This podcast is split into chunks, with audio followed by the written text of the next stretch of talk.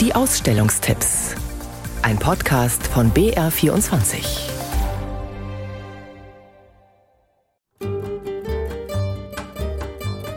So hat man den großen Max Beckmann bislang selten gesehen. Im Bademantel am Strand, beim Tennisspielen mit starker Vorhand, beim Waldspaziergang oder ganz privat in seiner Wohnung auf der Couch.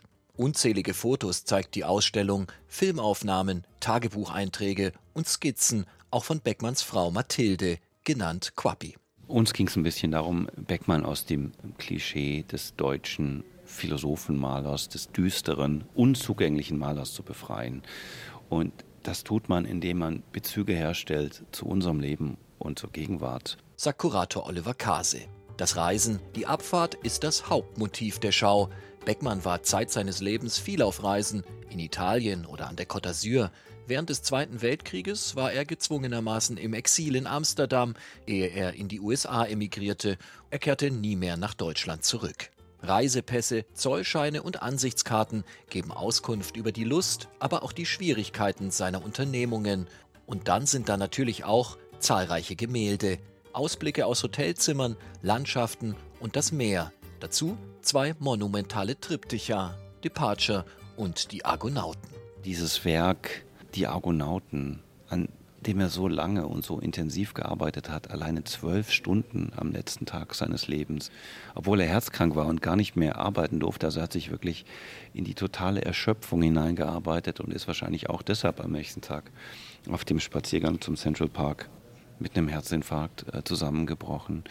Das ist schon ein Werk, das ein Vermächtnis ist und was, glaube ich, der Ankunft relativ nahe kommt. Nahe kommt man in dieser Ausstellung in der Pinakothek der Moderne dem Mensch Max Beckmann und auch sein Werk lernt man so noch einmal besser, noch einmal anders kennen.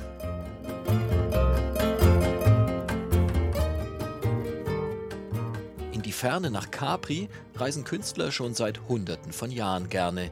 Schriftsteller, Maler, Musiker und Philosophen, Aussteiger und Weltverbesserer. Sie suchten und fanden teilweise hier das Paradies.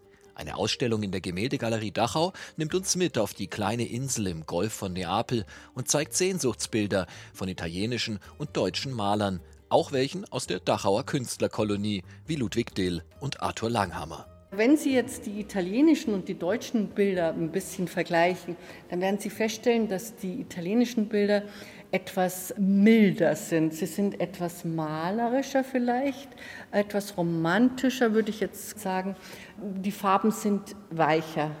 Unsere Künstler malen mit härteren Farben. Erklärt Kuratorin Elisabeth Boser. Die Farben unterschiedlich, die Motive dagegen fast durchweg mediterran idyllisch. Wir sehen die Villa Jovis des Kaisers Tiberius, mittlerweile verfallen, Pinienbäume, Agaven, Kakteen, die Küste, das türkise Meer, Fischerboote in Pastell und natürlich die blaue Grotte, der Ort der Romantiker. Bis heute. Eine ferne Ansicht von Capri hat Leo von Klenze gemalt. In Capri ist der Hauptpunkt die Kirche mit der Kuppel.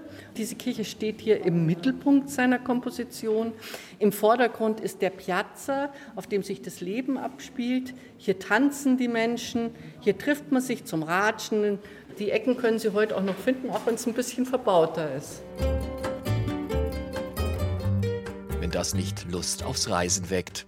Zauberhaftes Capri, Paradies für Künstler in der Gemäldegalerie Dachau noch bis zum 12. März, genauso wie Departure Max Beckmann in der Pinakothek der Moderne.